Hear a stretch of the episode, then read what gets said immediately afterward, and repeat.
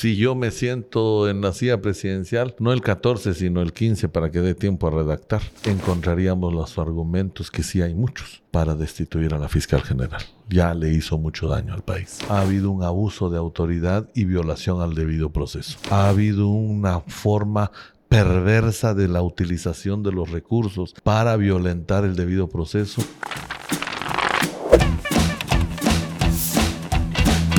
Amigos de Soy 502, estamos de nuevo en una entrevista más con los candidatos presidenciales para conocer acerca de su plan de trabajo. En esta oportunidad estamos con la coalición URNG WINAC con el candidato presidencial Amilcar Pop, quien nos contará un poquito acerca de la propuesta que tiene la coalición. Vamos a iniciar con nuestro primer segmento que es Conozcamos al candidato por lo cual le damos la bienvenida y quisiera que nos comentáramos quién es Amilcar Pop en 30 segundos, por favor. Muchas gracias. Para mí es muy eh, alentador y muy agradable poder compartir con ustedes en este espacio con 502. Soy Amilcar de Jesús Popac, nací en Cobán, Alta Verapaz, soy normalista, fui maestro. Al egresar del magisterio en Alta Verapaz, en Cobán, viajé a la capital y ahí me hice abogado y notario en la Universidad de San Carlos de Guatemala. Fui, hice un posgrado, un primer posgrado con la UNAM, México y Guatemala, un segundo en Londres y continuamos formándonos permanentemente. ¿Cómo llega al partido WINAC? Bueno, tengo 20 años de ejercicio profesional y en el inicio de mi carrera recorrí el país en defensa de derechos de pueblos indígenas, he sido uno de los impulsores de la reconstitución de la autoridad indígena en varias regiones del país y en ese contexto Rigoberta Menchú y otros amigos me invitaron a fundar el partido. Entonces soy de los primeros 22 fundadores del partido. En cuanto al plan de gobierno, eh, ¿cuándo iniciaron a elaborarlo y quiénes o quién participó en su elaboración? Bueno, nosotros hemos venido desde la fundación del partido, definimos 13 grandes principios. A partir de ello, iniciamos un proceso de plan de gobierno. En esta última revisión para este proceso electoral, nos han apoyado, no tengo autorización por ellos mismos, ¿no? De decir quiénes nos han apoyado, pero no creo que se enoje la gente que mencione, pero gente muy buena técnicamente que no es del partido, por ejemplo, Alejandro Balcells, el señor eh, que fue fundador de otro partido, eh, que fue viceministro de Finanzas. Pero bueno. Juan Alberto Fuentes Nay. Fuentes Nay nos ha apoyado a revisar algunos temas. Eh, gente experta en educación, el doctor Hugo Icu es uno de nuestros mejores exponentes en salud. En fin, mucha gente se ha acercado a apoyarnos. ¿Y cuáles son los principales ejes? Usted habla de 13 principios. 13 principios fundantes del partido, nueve ejes en el programa de gobierno. Pero quizás lo más relevante es lo siguiente. Nosotros querríamos iniciar un proceso de fortalecimiento del Estado a partir de la transparencia de la recaudación tributaria. Hay 25 mil millones de quetzales en privilegios fiscales antiéticos y alrededor de 15 mil millones de quetzales de evasión fiscal especialmente las grandes corporaciones financieras del país, vinculadas a, las grandes, a la actividad más grande económica del país, especialmente la agroindustria, la industria extractiva, fundamentalmente.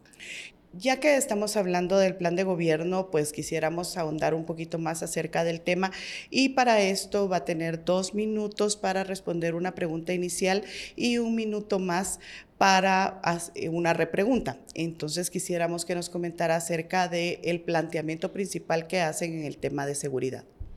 En seguridad tenemos varias ideas inmediatas, inmediatas. En lo inmediato creemos necesario recuperar el sistema penitenciario desde que el señor Arzú entregó el gobierno del sistema penitenciario a los delincuentes, hoy tenemos el 70% de extorsiones desde las cárceles y nadie lo ha resuelto. Es simple, hay que quitarle la autoridad del sistema penitenciario a los reclusos y que el Estado retome eso. Recuperar eso inicia con un reglamento nuevo emitido por el Consejo de Ministros y segundo, impulsar unas reformas a la ley del sistema penitenciario. Eso ya dependerá del Congreso, pero en inmediato tenemos que recuperar eso. Con eso bajamos el 70% de las extorsiones a las tiendas, a los, al transporte extraurbano, a los ciudadanos comunes y corrientes. Segundo, pensamos que es importante dignificar la Policía Nacional. Ya hemos visto que la Policía Nacional, los policías pagan sus propios uniformes, sus botas, sus, las municiones. Eso debe acabar en el marco de una lucha frontal contra la corrupción y, e iniciar un proceso y retomar el proceso de formación de la escuela de la o academia de la Policía Nacional Civil.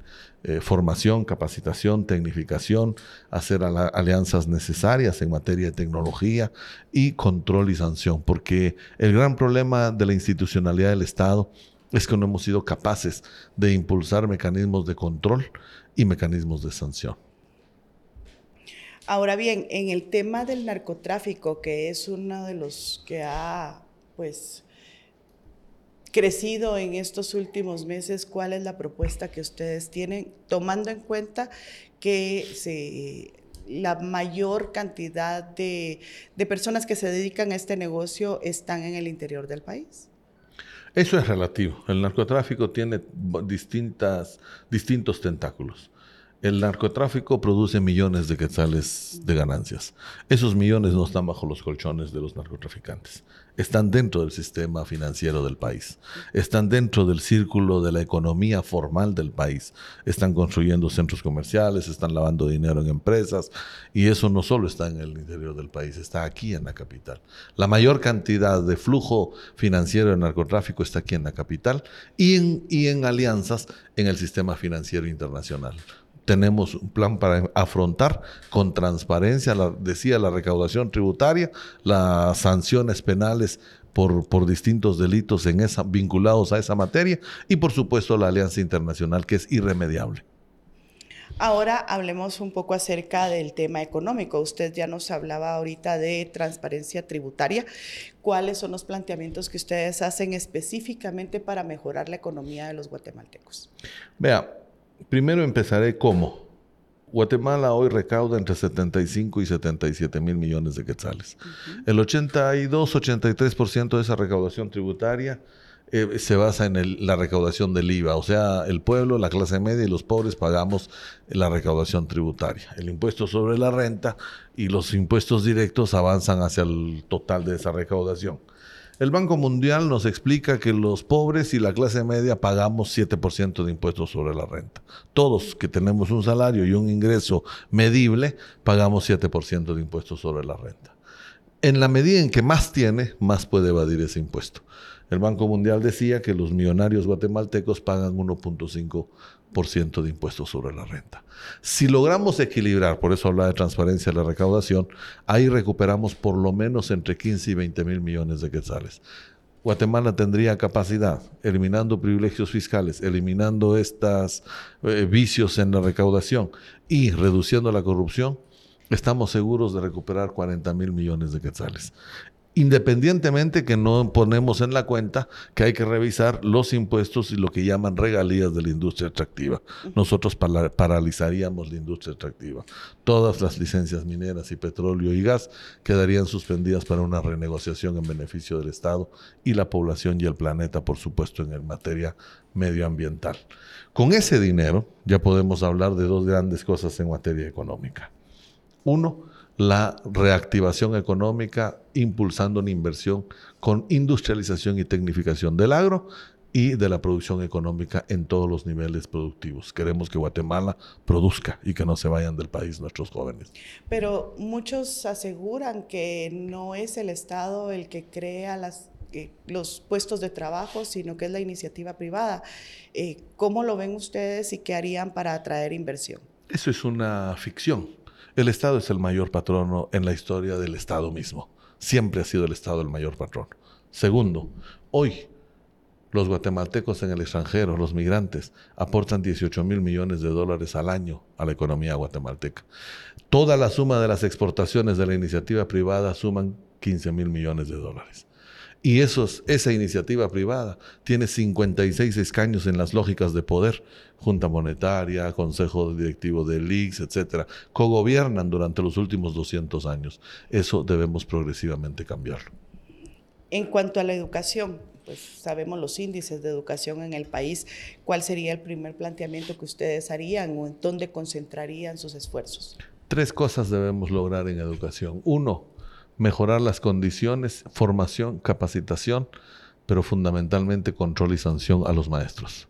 Hay 60 maestros en este momento acusados de violencia sexual, abuso, acoso y violaciones sexuales a la niñez, y ninguno de ellos ha ido a juicio por el manto de impunidad pactado entre sindicato y gobierno. Tenemos que mejorar nuestros mecanismos de control y sanción. Segundo, debemos mejorar el contenido educativo. Da vergüenza que un joven sale de bachillerato y no tiene ni la más mínima idea de qué va a hacer ni qué va a producir. No puede integrarse a un modelo económico productivo porque no sabe nada. O sea, lo único que sabe es leer y escribir. Necesitamos, tenemos en planes y, y financieramente por lo menos 20 institutos de formación tecnológica en todo el país. Eso contribuiría a que la juventud inmediatamente al salir de su secundaria se integre a un modelo productivo con la opción de seguir en la universidad. Entonces, la reforma al contenido educativo, la reforma al modelo de formación, tecnificación del maestro, que incluya supervisión y sanción, y por último, reducir los modelos politizados que hasta hoy han hecho del sindicato del magisterio una fuente de corrupción y alianza con el Estado y con los gobiernos. Justamente eso, usted habla de sindicato y, un pacto de impunidad. Em, ¿Cómo van a lidiar con Joviel Acevedo, por ejemplo?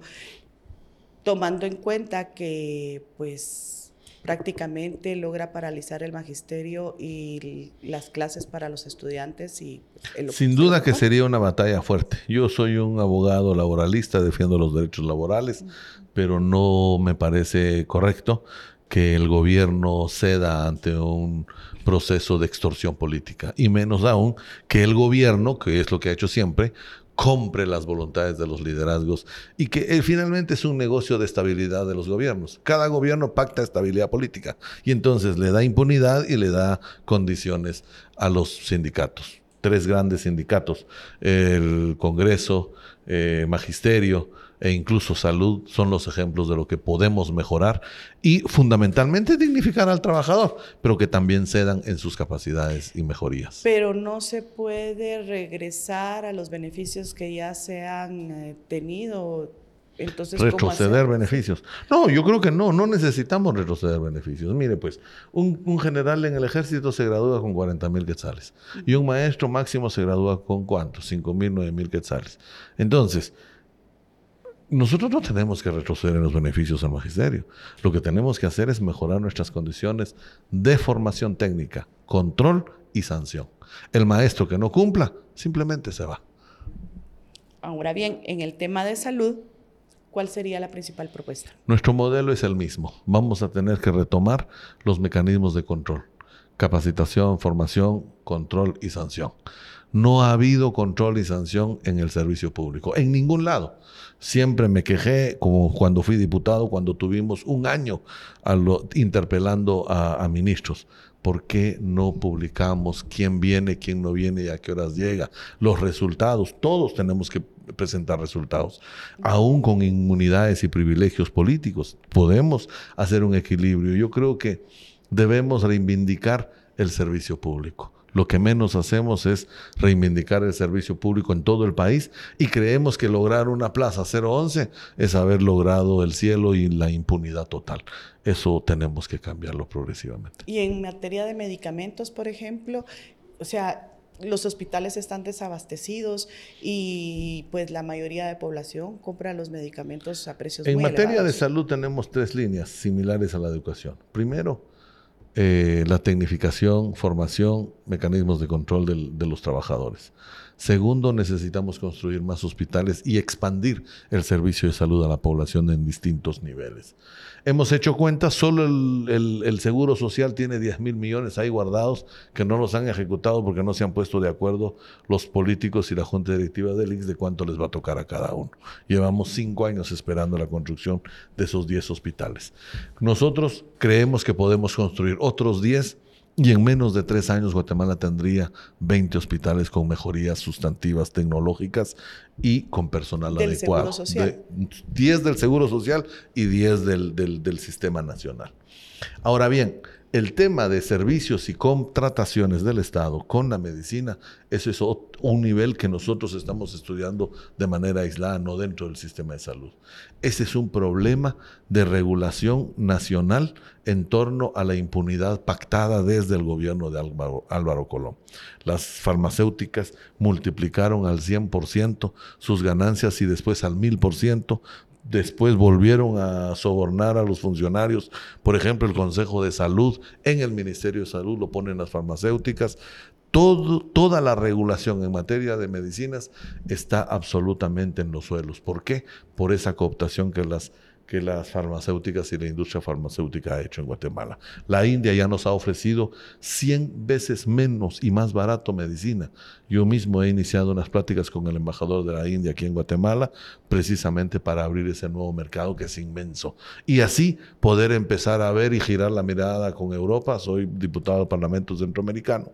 Estamos en la fase final de los acuerdos de negociación con, con Europa y eso abriría una gran ventana. Somos nosotros los que tenemos en cerrados a cadena y piedra ese sistema impune de las farmacéuticas. Ahora bien, en el caso de infraestructura, carreteras, ¿cuáles serían los proyectos primordiales o principales que ustedes llevarían a cabo? Nosotros creemos que es importante invertir en un proceso de auditoría externa. Vamos a sancionar por lo menos. ¿Como el costo? Eh, diríamos absolutamente independiente y externa. Vamos a pedir a otras eh, industrias del cemento e industrias que generan... Estamos pagando dos millones y medio de dólares por kilómetro de asfalto. Eso es un robo descarado. Ningún país en el mundo paga eso. Certificado que están cometiendo graves abusos, entonces vamos a enjuiciar a determinadas empresas. Tenemos que hacerlo y después estandarizar precios. Para eso se creó, yo apoyé la creación de lo que antes yo quise llamarle el inventario de proveedores del Estado, que tengan calificaciones óptimas y calificaciones externas internacionales. ¿Qué hicieron? Fue un mamarracho de empresas que cualquiera violenta los protocolos para entrar y salir y ahí vemos a una empresa que vende motos haciendo carreteras en cualquier rincón del país en cualquier lado del país están haciendo carreteras tres y cuatro veces. Covial y Caminos están robando descaradamente el dinero, 3.800 millones se gastaron el año pasado y no hay mejoría en las carreteras. Hay, un, hay una consigna de saqueo dentro del Estado. Entonces, auditoría internacional, sanción nuevamente y estandarización de los criterios de calidad en las carreteras, desde el cuidado con los peatones, no tenemos cuidado para los peatones en las carreteras del país, como que no es para seres humanos, en fin, y las calidades, grosor del cemento, grosor del pavimento, grosor del asfalto, etcétera. ¿Y cuáles serían las principales carreteras que ustedes podrían tener como su proyecto inicial? No tenemos identificada una principal o una menos importante porque si bien es cierto, para los últimos 70 años de gobiernos de derecha, lo más importante fue la caña de azúcar y el sur y la industria de, de ellos, nosotros creemos que hay que ir, aunque con menor proyección económica, pero con mayor dignidad, a cualquier rincón del país. La gente necesita carreteras, necesitamos energía eléctrica, necesitamos escuelas y salud. Entonces, los criterios desde un gobierno de izquierda varían en función de no solo beneficiar a las grandes corporaciones económicas, sino beneficiar la dignidad de los pueblos. A mí me quedó un poquito de duda acerca de la forma que ustedes plantean para retomar el control de las cárceles. Usted habla de un nuevo reglamento, pero ha habido muchos intentos para, mejorar la condición en las cárceles y ninguno ha funcionado. Eh, usted habla de más cárceles, habla de solo reformas a la ley. Eh, ¿cuál sería el planteamiento específico que ustedes estarían haciendo para retomar este sistema? A ver, dos cosas. Uno, yo creo que no ha habido intentos para mejorar. Ha habido medidas para hacer creer a la población de que va a mejorar. Yo insisto, con absoluta contundencia, el señor Arzú le entregó el gobierno del sistema penitenciario a los presos y eso fue un grave error ¿Eso desde el 96? Desde el 97, si mal no recuerdo. Debemos cambiar eso. Eso es un problema de fondo. Un problema que no es de fondo, pero es importante, son nuevas cárceles. Hay que analizar dónde y, condiciones. Seguimos en el sistema carcelario de hace 150 años. Tenemos todavía orificios al drenaje que, parece, que parece, simulan ser baños. Eh, no tenemos ningún mecanismo de control tecnológico. En las cárceles entra licor, droga. Eligen a sus directivos con, con una bolsita de crack con dos, uh, dos eh, gramos de cocaína y 200 quetzales. Así eligen a sus autoridades. Entonces, ¿cómo podemos, cómo el Estado ha, ha llegado hasta eso? Eso es lo que primero hay que cambiar. Por supuesto, se necesitan más cárceles y por supuesto necesitamos pagarles mejor a los, a los policías del sistema penitenciario. Pero ¿cuál es ese sistema, ese, ese fondo que hay que arreglar? El fondo, digo, es que la ley permite que se creen juntas directivas dentro del sistema penitenciario. Cada cárcel tiene su junta directiva para generar un gobierno del sistema penitenciario. Entonces, ¿para qué tiene un alcaide si tiene una junta directiva que manda? Y esa junta directiva usted le está dando impunidad. Impunidad para el de la droga, impunidad para el del licor, impunidad. Y es una mafia, es una mafia corporativa adentro y lo único que hace el alcaide y el director es simplemente controlar. ¿Y, y cómo cambiar eso? Primero con el reglamento para iniciar una intervención de Estado y segundo la reforma a la ley. Perfecto, vamos a pasar a nuestro siguiente segmento, que es Conozcamos al partido. Para esto va a tener un minuto para cada respuesta y queremos saber quiénes están financiando su campaña. Bueno, los guatemaltecos están financiando mi campaña porque tenemos un millón de presupuesto de WINAC y alrededor de 700 mil y un poco menos de URNG Maíz. Nuestra campaña global... Esto de la deuda política. Eso es la deuda política. Es un poco menos, pero digamos que yo he hecho mis aportes, están documentados, los diputados nuestros harán sus aportes, ahorraron cada año un 10% de su salario y están haciendo un aporte significativo. Todos lo estamos haciendo. Y todo lo que estamos, fuimos a a Los Ángeles y el grupo UINAC guatemalteco de Momostenango hace una actividad, la documentamos y la vamos a informar. No tenemos más de dos millones de quetzales, que es todo el monto global de nuestra campaña. No tenemos financistas específicos, somos nosotros. Ahora bien, usted ya estuvo en el Congreso. ¿Con quiénes no haría alianza sabiendo cómo funciona el organismo legislativo? A ver, ¿alianza por el Ejecutivo o en el Legislativo? En el Legislativo y por el Ejecutivo. En el Legislativo creemos tener coincidencias en agendas con varios. Podemos platicar con varios. De hecho, recordará usted que nuestras máximas conquistas en materia de transparencia y reformas eh, en materia penal las hicimos la Comisión de Transparencia y Legislación y Puntos Constitucionales. Eh, el, su presidente es de derecha, así siempre lo consideramos un orgánico de la derecha, 30 años en el Congreso, y yo que representaba a la izquierda. Entonces, creo que en el Congreso dependerá de la habilidad de nuestros diputados para forzar con ayuda de la fuerza social también, forzar la aprobación de determinadas leyes. Pero con quienes no. No coincidimos en este momento, creo yo, pero creo que no debe ser definitivo. No he puesto mucha atención porque mi aspiración no es ser diputado en este momento, pero creo que tenemos mucha distancia en pequeños eh, partidos que nacen a la luz del narcotráfico, de los favores políticos, de la corrupción. Por ahí anda Podemos, nosotros, incluido Valor, que es el refrito del FRG y una visión grave de posición de impunidad y, de negación de las atrocidades del genocidio y, garantías de impunidad máxima con fundaterror y toda esa vergüenza de nuestro sistema de los últimos 30 años lo representa valor. Con ellos creo que sería difícil llegar a acuerdos. Ahora, eh, si usted llega a sentarse en la silla presidencial en el 2026, le tocará tomar la decisión de quién será el nuevo fiscal general.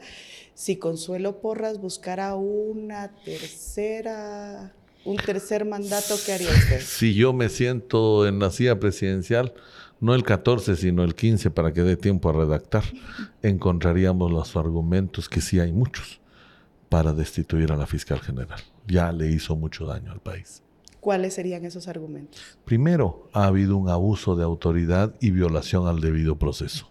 Ha habido una forma perversa de la utilización de los recursos y de la institucionalidad del Ministerio Público para violentar el debido proceso por encima de la decisión en el, la ejecución, en el ejercicio de la jurisdicción ordinaria en el país.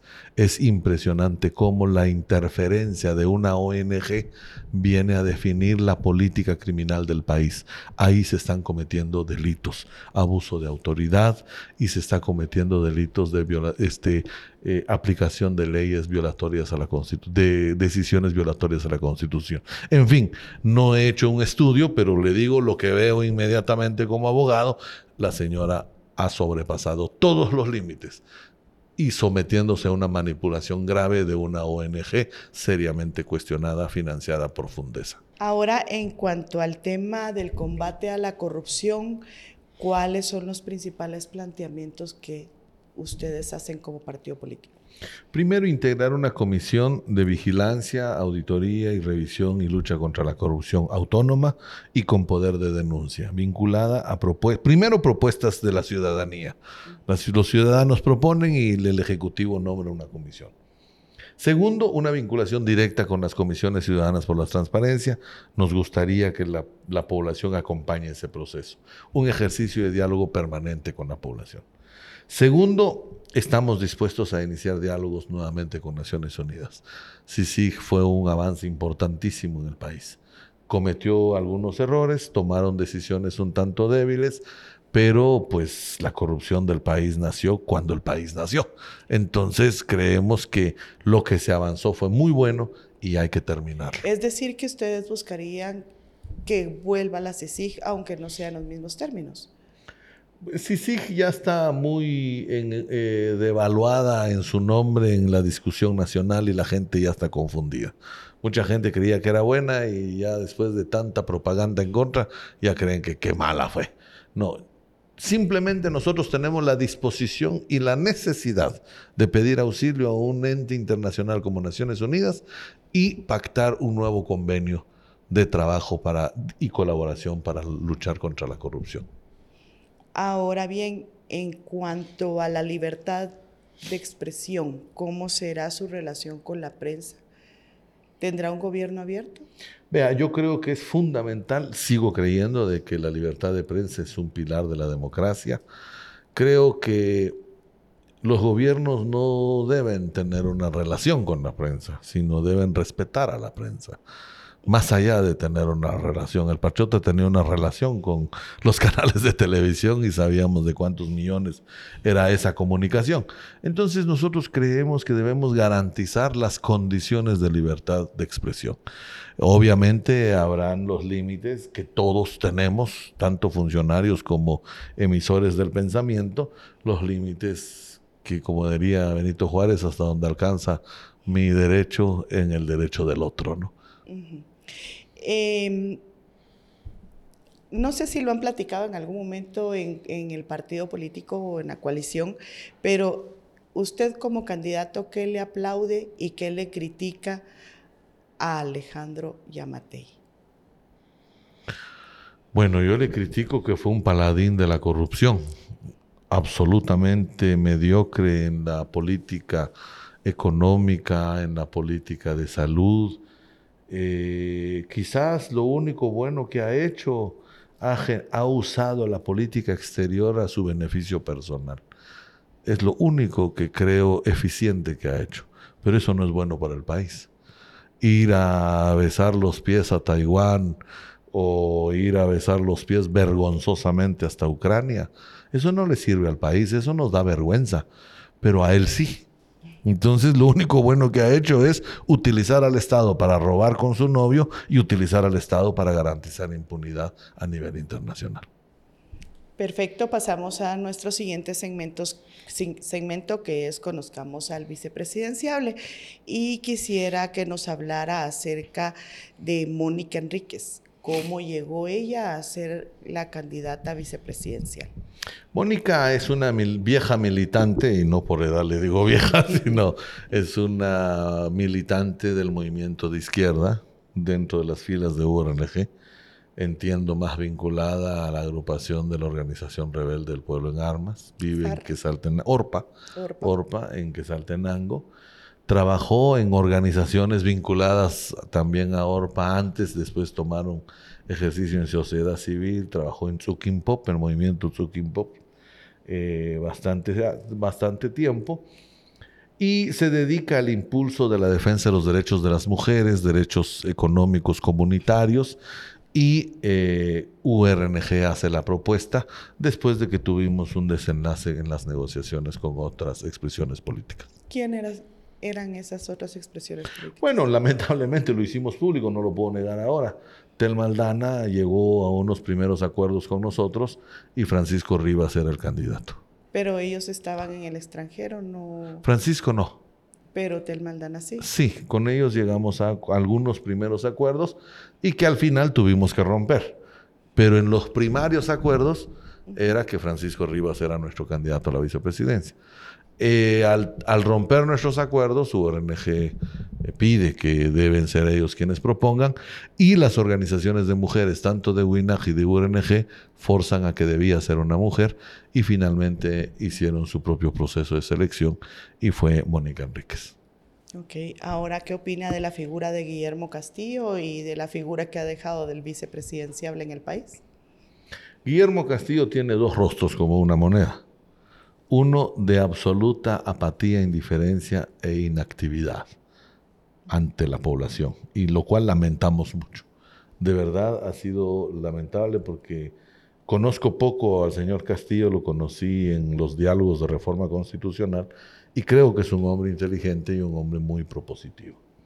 Ahora bien, la otra imagen del vicepresidente es que sigue estando al servicio de la Cámara de Comercio y les ha sido muy útil y toda, recordemos que es preside el gabinete económico, que cuando aún no lo preside, porque no llegan los ministros por orden del presidente, toda la actividad de la vicepresidencia propia vinculada a la Cámara de Comercio sigue funcionando y les está apoyando. Y entonces eh, vuelve a ser doblemente lamentable la figura de la vicepresidencia hoy en el país. Perfecto, pasamos a nuestro siguiente segmento que es donde vamos a poner a prueba la agilidad mental del candidato Amilcar Pop. Acá tenemos 29 palabras o frases y vamos a tomar 10 y usted nos va a decir lo primero que se le ocurre. A este segmento le hemos llamado pregunta rápida y vamos a comenzar ahorita. Jimmy Morales. Ah, el creador del monumento a la corrupción con lo de Chimaltenango. Declaración patrimonial. Es un instrumento importante para la transparencia y evitar el enriquecimiento ilícito. Narcotráfico. Uno de los grandes males en el planeta, pero que creo que debemos con madurez empezar a tratarlo de manera eh, coordinada con muchos países. Niños y niñas. La promesa, la esperanza y la extraordinaria vitalidad de nuestra sociedad. Tránsito vehicular. Un desastre gracias a los gobiernos municipales de las últimas tres décadas. Bukele. Bueno, un hombre muy decidido a tomar sus, sus, sus, propias acciones, pero que creo no ha dimensionado los efectos a largo plazo. Guatemala. Nuestro país que debemos recuperar porque sigue en manos de un grupo de ladrones, saqueadores y millonarios. Comisión Presidencial contra la Corrupción. la que existe es un fiasco y es una comisión para fortalecer la corrupción del, del Ejecutivo. Sindicatos. la institucionalidad más importante que ha logrado los avances también más importantes en los derechos laborales de la humanidad. Guillermo Castillo. Un hombre que ha demeritado un puesto importante en el país. Ahora bien, vamos a pasar a nuestro último segmento que es, le hemos denominado el momento incómodo, ya que acá hacemos pues las preguntas que nuestros usuarios, que nuestros seguidores han hecho relacionado no solo al partido, sino que a su persona. Y pues que nosotros queremos que haya una respuesta, ¿verdad? Que ellos puedan conocer un poco acerca de estas situaciones que a veces incomodan un poquito a los políticos, pero que es necesario que se puedan dar a conocer. ¿Qué ha hecho como diputado del Parlacén, tomando en cuenta que esta institución pues, es una de las más criticadas en el país? Yo creo que ha sido muy criticada a propósito, porque el Parlacén es un instrumento muy importante en el proceso de integración centroamericana. Pero se había propuesto incluso hasta eliminarla. ¿Cómo? Se había propuesto incluso hasta eliminarla o que Guatemala saliera de ahí. Se propuso que, que, ya, que algunos han usado eso como parte de su ejercicio político electoral, sí, pero nadie ha hecho una propuesta. De hecho, hoy terminamos de analizar la reforma al estatuto fundacional. El Parlacén tiene dos pecados originales. Uno es que incluye que los presidentes y vicepresidentes al terminar vayan para allá. Ese es el más potente en contra. Y segundo, sus resoluciones no son vinculantes. Pero ahí hay una fuerte discusión de soberanía, de congresos, etcétera, que hay que agotar. Por lo tanto, ¿qué he hecho yo? Y creo que sí es importante, el sistema de integración centroamericana.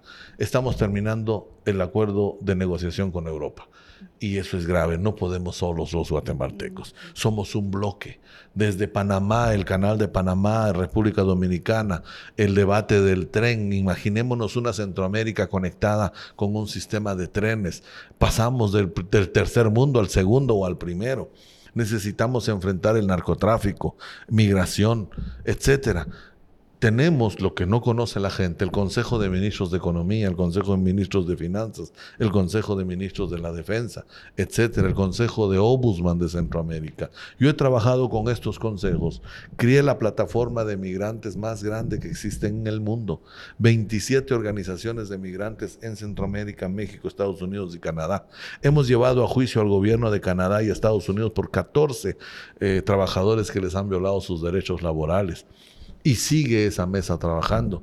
Estoy apoyando a los cunas en su integración y acceso a medios de comunicación, televisión y en la constitución del Consejo Indígena de Panamá, a los lencas en la defensa de sus tierras y territorios en, en Honduras. También estamos en pláticas con los indígenas de la costa atlántica en Nicaragua por varias demandas que tienen. Y hace poco iniciamos el proceso de transformación del Consejo Indígena de Centroamérica. ¿Por qué hablé de muchos indígenas? Porque fui presidente y soy miembro de la Comisión de Pueblos Indígenas y Afrodescendientes del Parlamento Centroamericano. Independientemente de temas de salud, temas de ambiente que hemos llevado. Y por último, hace un par de meses firmamos el inicio de un proceso para la revisión del Tratado de Libre Comercio Guatemala, Centroamérica y República Dominicana, porque se firmó en desigualdad y con condiciones nefastas para la región. Ahora bien, otra de las preguntas que son constantes y que se repiten en, eh, por parte de las personas que nos ven, nos leen y nos siguen es ¿por qué los partidos de izquierda no han logrado pasar más allá de quedar en los últimos lugares? ¿Por qué no ha habido, no se ha podido hacer una coalición real de todos los partidos? Ahorita pues tenemos URNG, tenemos WINAC, tenemos EMIA, tenemos este, el MLP. En otras oportunidades se tuvo FCN Nación, por ejemplo, y otros partidos más, pero ninguno ha logrado pasar más allá de quedar en los últimos lugares. ¿Por qué? Varias razones. Primero, el sistema está hecho por la derecha para la derecha. competir con 30 mil fiscales de líder y 30 mil fiscales de patriota, que ellos mismos buscan anular nuestros votos en determinados lugares, competir contra los partidos grandes que deciden quiénes son los magistrados del Tribunal Supremo Electoral y que nombran a sus juntas electorales, yo mismo lo vi. Ejemplo concreto, Cobán estaba en manos del FRG y Haroldo que decide que el área donde más votos recibe la izquierda en Sur lo cierran porque supuestamente había violencia y ahí perdimos 1.500 votos para la municipalidad de Cobán y para la diputación. No llegó nuestro diputado por 600 votos que no alcanzó, 1.500 perdimos en Sur. Así funciona el sistema, porque el sistema está hecho para la derecha y nos está costando. Y le seguimos apostando al Estado de Derecho. Nosotros con dos millones estamos haciendo una campaña nacional. La UNE no la está haciendo con dos millones, porque ahí está el narcotráfico, porque ahí está el crimen organizado. El valor y unionista no lo está haciendo con dos millones. Hay narcotraficantes, hay empresarios corruptos, evasores de impuestos. Entonces, a esas desigualdades del juego democrático me refiero que nos impiden tener la plenitud para poder avanzar. Y por otro lado, 70 años de estar formando ideológicamente a la sociedad para que desprecie a la izquierda también tiene sus frutos. En cualquier rincón del país uno se encuentra gente que odia a la izquierda y no sabe por qué, y no sabe qué es, izquierda o derecha, pero odian a la izquierda. Entonces, todos odian a los sindicatos y odian la lucha de los trabajadores, pero bien que se van de descanso Semana Santa y pelean sus ocho horas de trabajo, pelean sus prestaciones y todo eso lo hizo la izquierda y lo hicieron los gobiernos de la los únicos dos gobiernos de izquierda que ha tenido Guatemala. Pero los líderes mismos los han desprestigiado. Sin duda que hay líderes corruptos y desgraciados que merecen cárcel y si fuera vigente la pena de muerte tal vez hasta el fusilamiento. Pero vamos al sistema los más media, dirían los franceses, hoy están dirigidos a destruir nuestra visión. Pero ¿y entonces por qué separarse? O sea, ¿por qué no nos separamos, uno por acá, otro por no allá y no poder hacer una coalición real? Ese es el segundo punto. Mire, seis meses perdimos nuestro tiempo con Semilla. Y la conclusión de Semilla es, ustedes luchan mucho por el tema de pueblos indígenas, reforma estructural del Estado, eh, o sea, nos dicen, son muy indios, son muy campesinos, como dijo Manuel Villacorta. Yo me salí de Huinac porque eran muy indígenas y campesinos y no tienen dinero. Ahora me están financiando los diputados de voz. Esa es la verdad. Entonces viene Semilla y dice, ustedes quieren mucha reforma estructural y nosotros no. Estamos más cómodos en el centro. ¿Es posible hacer una alianza así? Como cuando alguien se casa y el novio le dice, mira, pero yo creo que en dos años ya no, ya no voy a querer. Bueno, entonces mejor no. Estamos hablando del plan de Estado, de transformación del modelo de gobierno. Pero eso me está hablando de ahorita y el problema viene desde antes, incluso. Yo le digo donde yo participé. Pero cuando Porque se firmó la firma de la paz y usted sí estaba ahí, las facciones estuvo, estuvieron divididas. No, no soy tan viejo, pero eh, eh, yo empecé a participar a partir de la década de los 2000. Antes qué pasó, no lo sé. Y sigo teniendo mis dudas efectivamente de los liderazgos de la izquierda. Pero, es más, tuvimos que esperar que se muriera hasta el último comandante para tener derecho a postular a otro.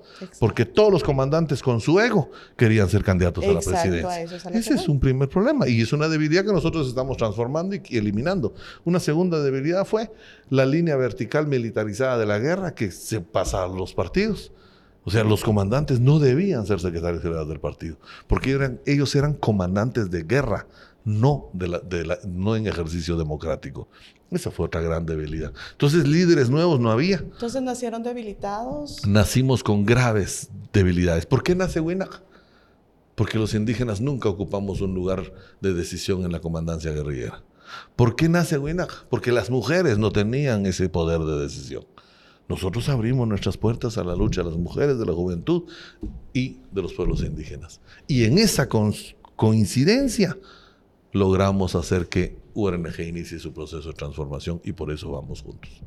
Bueno, hemos llegado al final de la entrevista. Le agradecemos bastante por haber acudido al llamado y pues por plantearle a nuestros seguidores y amigos de Soy 502 el plan de gobierno que es el que ustedes impulsan para poder llegar al gobierno durante estas elecciones generales 2023. Muchas gracias a todos los que nos observaron y los invitamos a continuar viéndonos en las siguientes entrevistas. Muy amables. Thank you.